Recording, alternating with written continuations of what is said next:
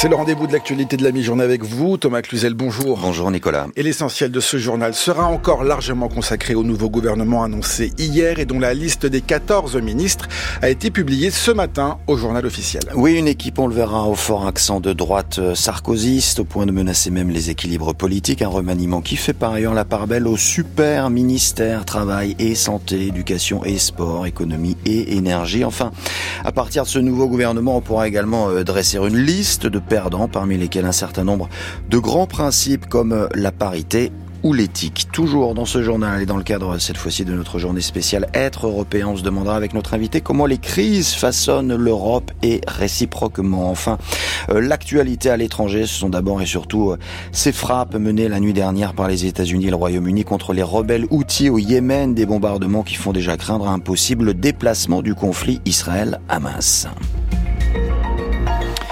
Ils étaient tous là ce matin réunis à l'Elysée autour d'Emmanuel Macron et Gabriel Attal, les 14 ministres ou ministres délégués nommés hier et censés incarner donc une nouvelle phase du quinquennat. Alors à quel titre? La première impression serait davantage au contraire celle d'une très grande stabilité. Il suffit pour cela de regarder la photo de la table du Conseil des ministres. Nombre des poids lourds de l'équipe précédente y ont conservé leur siège. Bruno Le Maire à Bercy, Gérald Darmanin à l'intérieur, Sébastien Lecornu aux armées, mais aussi Éric Dupont-Moretti à la justice, Marc Fesneau à l'agriculture, Christophe Béchu à la transition écologique et Sylvie Rotaillot à l'enseignement supérieur et la recherche. De la même manière, loin de représenter un nouveau souffle, l'entrée à la culture de Rachida Dati d'une part et de Catherine Vautrin dans un grand ministère social d'autre part vient plutôt confirmer la droitisation décomplexée de la Macronie déjà à l'œuvre. En réalité, si rupture il y a, c'est davantage dans une forme d'effacement du macronisme des origines ou pour le dire autrement, le retour de l'ancien monde. Les cinq ministères régaliens sont tous occupés par des hommes. Et puis ce gouvernement a du mal à figurer le dépassement porté en 2017. Non seulement les partenaires de la majorité y sont largement sous-représentés, mais les macronistes historiques de sensibilité de centre-gauche, ils sont eux carrément absent. Stéphane Robert, bonjour. bonjour Thomas. Il y a clairement euh, des perdants dans ce euh, nouveau gouvernement, à commencer peut-être Stéphane par les équilibres politiques. Oui, les choix effectués marquent euh, effectivement un déplacement vers la droite du curseur politique d'Emmanuel Macron. La quasi-totalité, vous l'avez dit, des tenants de la sensibilité de gauche présents jusqu'ici ont été évincés. Olivier Dussopt au ministère du Travail, Clément Beaune au transport, Patrice Vergrit au logement, Olivier Véran jusque la porte-parole et même Elisabeth Borne remplacée par Gabriel Attal. Tous étaient d'ex-socialistes convertis au macronisme. Ils ont tous été écartés. Le plus grand perdant dans cette affaire est sans doute d'ailleurs l'ex-ministre des Transports Clément Beaune qui lui avait des ambitions pour la mairie de Paris. Il reste par conséquent dans ce nouvel exécutif des personnalités issues de la société civile proches d'Emmanuel Macron, et puis des ministres à l'origine encartés à droite. Ils sont 8 sur 14. Ce déplacement du curseur politique est aussi un, mauvais coup porté aux alliés d'Emmanuel Macron. Le camp présidentiel occupe désormais le créneau sur lequel se positionnait Édouard Philippe au centre droit. Il va avoir du mal à se singulariser. Et puis le nouveau Premier ministre Gabriel Attal est devenu pour lui un concurrent en termes de popularité. Enfin, c'est aussi et surtout un coup dur pour le modem. L'avis de François Bayrou, qui ne voulait pas de Gabriel Attal et prônait le respect d'un équilibre au centre, n'a pas été pris en compte, au point que certains au modem, comme le député du Loiret Richard Ramos, considèrent que ce nouveau gouvernement constitue une rupture d'alliance politique. Il est au téléphone avec Rosalie Lafarge. Ce gouvernement, Éric Ciotti en a rêvé, Macron l'a fait. C'est ce coup de barre euh, de, la recréation de l'UMP. C'est pas possible. Ça, ce n'est pas possible. Ça aura des conséquences. Ça ne peut pas ne pas en avoir. Moi, je dis qu'il faut que le MoDem réfléchisse, peut-être, à faire une liste autonome aux européennes. Et je vous assure qu'une liste MoDem aux européennes, nous battrons la liste Macron. Il y a un moment donné, il faut arrêter de faire du calcul politique. Il faut mettre sur la place publique quelles sont vos valeurs. Et donc les valeurs du MoDem, qui sont des valeurs humanistes et d'équilibre, c'est peut-être le moment finalement de les affirmer et de ne pas le mettre au service de quelque chose qui est plus à droite que les valeurs que l'on porte. Voilà, le député du, Modem euh, du Loiret, euh, Richard Ramos, euh, joue en téléphone par Rosalie Lafarge. Et puis donc toujours à la liste des perdants, Stéphane, on pourrait encore ajouter un certain nombre de grands principes et en particulier celui de la parité. Oui, car on a une, une parité de façade. Les ministres, les ministères régaliens les plus importants et les plus importants sont occupés par des hommes. L'économie, l'intérieur, la justice, les armées, les affaires étrangères, la transition écologique idéologique. Et on a le sentiment que les trois ministères délégués cités hier soir en complément des 11 ministères de plein exercice l'ont été uniquement pour faire le compte en termes de parité. Tous les trois sont en effet réservés à des femmes.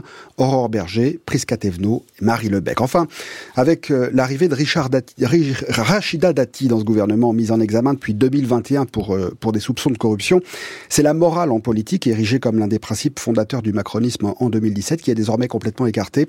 Au nom de cette éthique morale, plusieurs ministres avaient été contraints de démissionner. François Bayrou, Marielle de Sarnez, Richard Ferrand, ça ne semble désormais plus avoir aucune importance. Merci Stéphane Robert. Alors vous l'évoquiez à l'instant, la principale surprise de ce gouvernement tient sans doute à la nomination effectivement de Rachida Dati au ministère de la Culture. Tout d'abord parce que cette figure euh, bouillonnante de la droite n'a jamais été avare de critiques tonitruantes à l'égard de la Macronie. Ensuite parce qu'elle est mise en examen pour corruption et trafic d'influence, mais aussi citée dans une enquête sur euh, des accusations d'enlèvement, de séquestration et de torture. Et puis c'est vrai que l'ex-ministre de la Justice de Nicolas Sarkozy, membre euh, du parti Les Républicains, dont elle devrait toutefois être exclue, n'a jamais affiché la culture comme l'une de ses spécialités. Et pourtant, la passation de pouvoir a donc bien eu lieu ce matin rue de Valois. Benoît Grossin, bonjour. Bonjour Thomas, bonjour à toutes et à tous. Vous avez assisté à cet échange entre Rachida Dati et Rima Abdul Malak. Euh, les deux femmes se sont succédées au pupitre dans la grande salle de réception devant euh, des dizaines d'invités, beaucoup de journalistes, et toutes les deux, Benoît, ont défendu tour à tour leur liberté de parole. Rima Abdul-Malak, désavouée par le chef de l'État après s'être dite heurtée par la loi sur l'immigration et pour avoir évoqué une procédure visant à retirer la Légion d'honneur à Gérard Depardieu. Rima Abdul-Malak écartée, mais elle quitte le ministère de la Culture après 20 mois d'action sous un tonnerre d'applaudissements ce matin et en gardant la tête haute je me suis mise au service d'une ambition pour la France à laquelle j'ai cru totalement, ardemment. Mais je suis restée libre, libre de mes engagements, libre de mes prises de position, libre dans mon amour pour les artistes. Rachida Dati a débuté son discours par une citation du fondateur du ministère de la Culture, André Malraux. Le ministre de la Culture a pour mission de rendre accessible au plus grand nombre les œuvres capitales de l'humanité et d'abord la France. C'est dans cette belle tradition que je m'inscris en arrivant rue de Valois. Et comme Rima Abdul-Malak, c'est en femme libre qu'elle entend diriger le ministère de la Culture. Permettez-moi de dire que je sais personnellement ce que je dois à la culture française. Et vous l'avez dit, Madame la Ministre, chère Rima. Et nous avons cela en commun. Une liberté de penser, notamment pour les femmes. Une liberté de parler, notamment pour les femmes.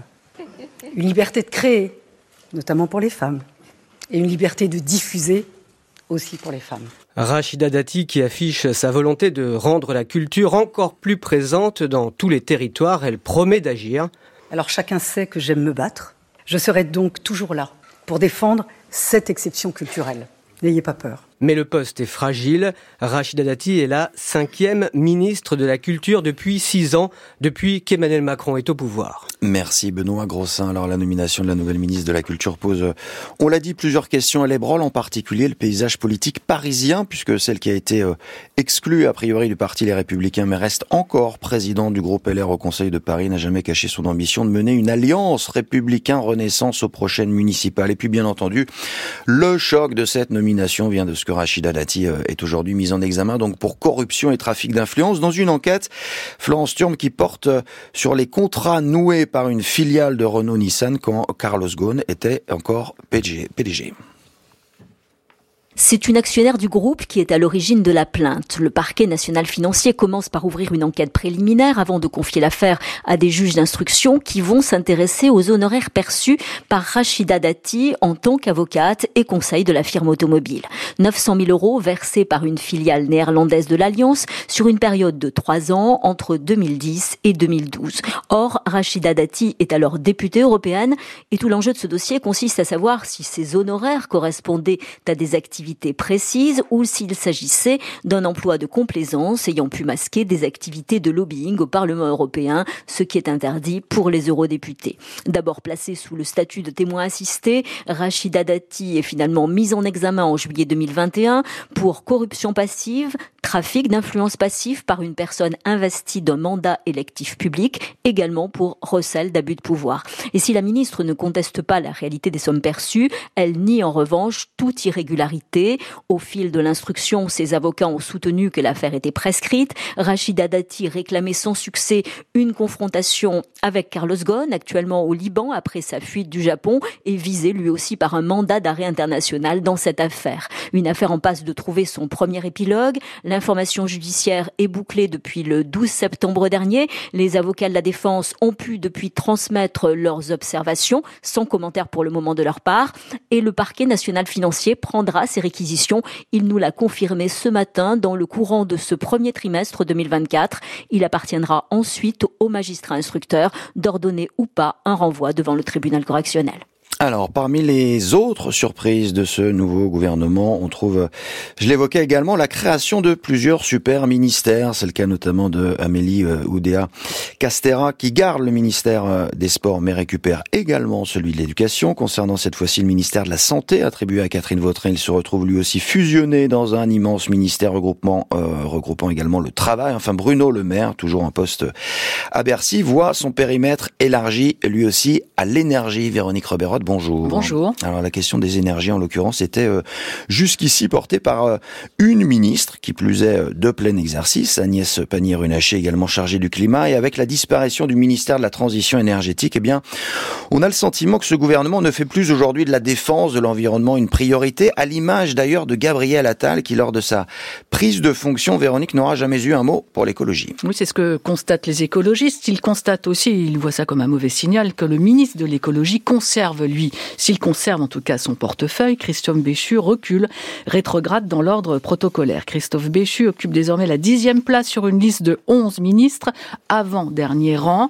Euh, ministre connu euh, surtout pour gérer euh, les crises environnementales, il les enchaîne, il va sur le terrain, inondations, sécheresse, incendie. Son travail dans l'immédiat consistera à présenter comme prévu le troisième plan d'adaptation au changement climatique. Le ministre répète maintenant depuis plusieurs mois, comme résigné ou réaliste, hein, les deux, peut-être que la France devra s'adapter à une augmentation de la température de 4 degrés d'ici la fin du siècle. Sacré challenge. Plus inquiétant, en tout cas pour le WWF, le réseau Action Climat Greenpeace, qui l'écrivent dans des communiqués de presse ce matin, c'est la disparition, vous l'avez dit, du ministère de la Transition énergétique et son rattachement au ministère de l'économie. Autrement dit, c'est désormais Bercy qui prend le pilotage de la politique énergétique du pays à la place d'Agnès Pannier-Runacher et la certitude que Bercy, qui tient les cordons de la bourse, aura seul la main. Plus question euh, d'éventuel arbitrage entre Bercy et un ministère dédié. La place du nucléaire dans le futur projet de loi relatif à la souveraineté énergétique sera nettement affichée. Le texte doit être présenté dans les prochaines semaines et on sait déjà qu'il ne comporte plus d'objectifs chiffrés de développement des énergies renouvelables pour mieux faire la place au nucléaire. Cette énergie décarbonée, obsession française, écrit ce matin Greenpeace que l'ex-ministre de la Transition énergétique, Agnès Pannier-Runacher, défendait aussi bec et oncle, comme Bruno Le Maire finalement. Merci Véronique Roberotte. France Culture, vous écoutez France Culture donc, il est 12h43 et c'est la suite du journal de Thomas Cluzel avec la présent, la direction que l'on prend, c'est celle du Proche-Orient. Oui, jusqu'à quel point euh, la guerre sans fin au Proche-Orient va-t-elle même déborder au Moyen-Orient, voire au-delà? La nuit dernière, les États-Unis, conjointement avec le Royaume-Uni, ont mené des frappes au Yémen contre plusieurs cibles des rebelles houtistes qui, par euh, solidarité avec les Palestiniens de Gaza, ont multiplié ces dernières semaines les attaques contre des navires en mer Rouge rouge, une voie cruciale pour le commerce mondial. Alors sans doute qu'à force de mettre au défi les Occidentaux dans un détroit stratégique séparant la péninsule arabique de l'Afrique, les forces houtistes pouvaient s'attendre à une réponse militaire. Il n'empêche qu'aux États-Unis, déjà, euh, le cauchemar d'une nouvelle guerre au Moyen-Orient revient hanter le pays. Et puis la question se pose également des intentions iraniennes dès lors que la République islamique ne ménage pas généralement ses efforts pour user euh, de toutes ses capacités de nuisance régionale. Les précisions de Bertrand Galichet. C'est naturellement à l'Iran qu'un message est adressé à travers ces frappes ciblées contre les alliés de Téhéran au Yémen. Les rebelles houthis, financés et armés par la République islamique, tiennent toute la partie nord-ouest du pays, dont la capitale, Sanaa. La coalition occidentale menée par les États-Unis assure que les frappes de ces dernières heures visent à la désescalade et à restaurer la stabilité en mer Rouge. Un but incertain, à en juger par la réaction de l'Iran, qui condamne une action arbitraire et une violation flagrante de la souveraineté du Yémen, tandis que les Houthis promettent de faire payer le prix fort aux Américains et aux Britanniques. La France estime que les rebelles portent la responsabilité de cette situation. L'Arabie saoudite, qui combat les outils tout en négociant discrètement avec eux, dit suivre ces événements avec beaucoup d'inquiétude. La Russie, elle, dénonce une nouvelle déformation par les anglo-saxons des résolutions du Conseil de sécurité et parle d'un mépris du droit international. Enfin, la Chine, toujours soucieuse de préserver les routes maritimes commerciales, appelle à la retenue.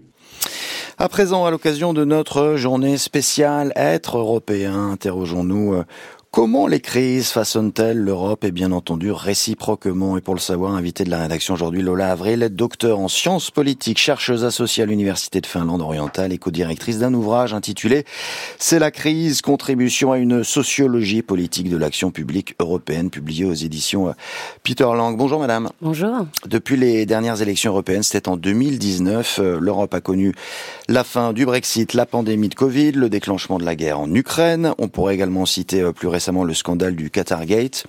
Euh, ces crises constituent pas seulement, euh, ne constituent pas seulement des accidents, puisqu'elles nous forcent du coup à inventer des solutions. Et en ce sens, est-ce que cette notion de crise n'est pas au fond au cœur même du fonctionnement à la fois institutionnel euh, et politique de l'UE. Alors oui, c'est tout à fait euh, notre propos dans, l'ouvrage que j'ai coédité avec Samuel Faure et, Vincent Lebroux, c'est euh, de d'opérer une forme de dénaturalisation, de banalisation de la crise et de montrer que certes ce, cette séquence de 2019-2024 a pu, on peut considérer qu'elle a été rythmée par un ensemble de crises, mais si on remonte un peu le fil des crises, ça fait plus d'une quinzaine d'années qu'on a l'impression que l'Union européenne est traversée par une succession de crises à tel point qu'on a parlé de polycrise. Depuis 2010, 2008, euh, la crise économique et, financière. Et si on remonte encore en utilisant les travaux euh, d'historiens, comme on le fait dans le, dans le chapitre 1, on voit qu'en fait, le récit produit sur l'Union européenne et qu'elle se serait fondée sur des crises qu'elle aurait eu à surmonter. Ça veut dire que la crise serait même devenue, euh, au fond, le mode de fonctionnement ordinaire de l'action publique euh, européenne Alors, euh, en tout cas, ce qu'on essaye de, dire, c'est que la crise, on peut l'envisager comme autre chose qu'un choc exogène qui s'imposerait aux acteurs. Souvent, c'est ce qu'on a tendance à, considérer, hein, c'est qu'on a une crise extérieure, les agissements du Qatar qui provoquent une crise démocratique, la crise des subprimes à l'époque aux États-Unis qui provoque une crise économique et financière. Nous, ce qu'on s'attache à montrer, c'est qu'en fait, il y a un travail politique des acteurs administratifs, les fonctionnaires de la Commission européenne, les parlementaires, les commissaires européens, pour transformer un problème public en crise. Comment justement euh, pèsent-ils ces acteurs euh, sur cette définition de ce qui euh, relève ou non d'un problème à, traiter prioritairement, c'est-à-dire d'une crise Eh bien, c'est tout un travail de, labellisation, hein, de, mise en priorité de certains euh, phénomènes, de certains problèmes publics euh, par rapport à d'autres, et tout simplement parce que il y a des intérêts derrière cette, labellisation, des intérêts qui sont très matériels, l'attribution de ressources, l'adoption de réformes, hein, pousser certaines réformes qui sont dans les cartons. on pense à la crise du Covid qui a généré quand même un plan de relance de 750 milliards d'euros.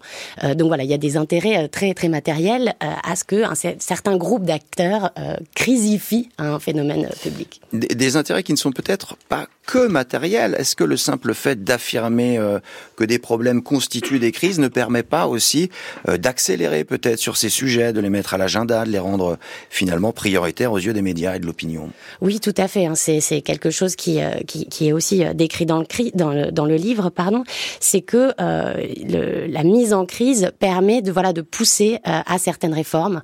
on pense par exemple à la conditionnalité lorsqu'on parle de crise de l'état de droit en Europe, hein, que ce soit notamment avec les exemples euh, de, la Hongrie ou de, la Pologne, euh, ça a permis de pousser à ce qu'il y ait une conditionnalité des fonds européens. C'est-à-dire qu'on peut obtenir des fonds européens si on respecte l'état de droit. Cette conditionnalité, elle était en réalité dans les cartons de la Commission européenne depuis 2008. C'est parce que euh, on a fait euh, du recul de l'état de droit une crise de l'état de droit en Europe et à l'occasion notamment du plan de relance du Covid qu'on a pu imposer une conditionnalité des fonds pour respecter pour respect de, de l'état de droit. Comment cette, euh, en quelques mots, cette surexposition donc des crises euh, se traduit-elle dans l'image peut-être que se font aussi les, les citoyens des, des, institutions européennes? Alors on a un chapitre qui est dédié euh, dans l'ouvrage sur les effets des crises ou non sur l'opinion publique. Un chapitre donc rédigé par Morgane Lecor, Juratic, Cal Le Gall et Virginie Van Ingelgom, et qui montre qu'en fait, on a tendance, donc le, le, lieu commun serait de dire que la crise génère peut-être un sentiment plus d'euroscepticisme ou un désintérêt pour l'UE. ce que montrent ces chercheurs en réalité, c'est qu'on a des effets très contrastés des crises. certaines crises génèrent davantage d'adhésion pour l'Union européenne, on peut penser au Brexit. D'autres, en revanche, peuvent susciter un sentiment de, de défiance. les pays les plus euh, les plus marqués par la crise économique et financière et notamment par les politiques d'austérité. Ont, pu euh, dans ces pays l'opinion publique a pu euh, être davantage moins pro-européenne. Et puis ce qu'il montre aussi c'est qu'on a un autre effet qu'on n'avait peut-être pas envisagé. C'est tout simplement un progrès de l'ambivalence et de l'indifférence pour l'Union européenne. Merci beaucoup Lola Avril donc d'avoir répondu à l'invitation de France Culture, docteur, je le rappelle, en sciences politiques, chercheuse associée à l'Université de Finlande orientale et je rappelle le titre de l'ouvrage que vous avez euh, coécrit, c'est la crise, contribution à une sociologie politique de l'action publique européenne publié aux éditions Peter Lang. Merci également à Loïs Guérin pour la préparation. On termine avec un mot du temps pour cet après-midi euh, marqué par des conditions météo plus calmes, alternance de nuages et d'éclaircies. La vigilance orange au cru est toutefois maintenue pour le Pas-de-Calais quant aux températures elle reste froide. Entre 0 et 9 degrés jusqu'à 14. En revanche, près de la Grande Bleue, c'est la fin de ce journal. Il était réalisé par Nicolas Paumet et à 18h, vous avez rendez-vous avec Nicolas Ballu pour le prochain journal de la rédaction.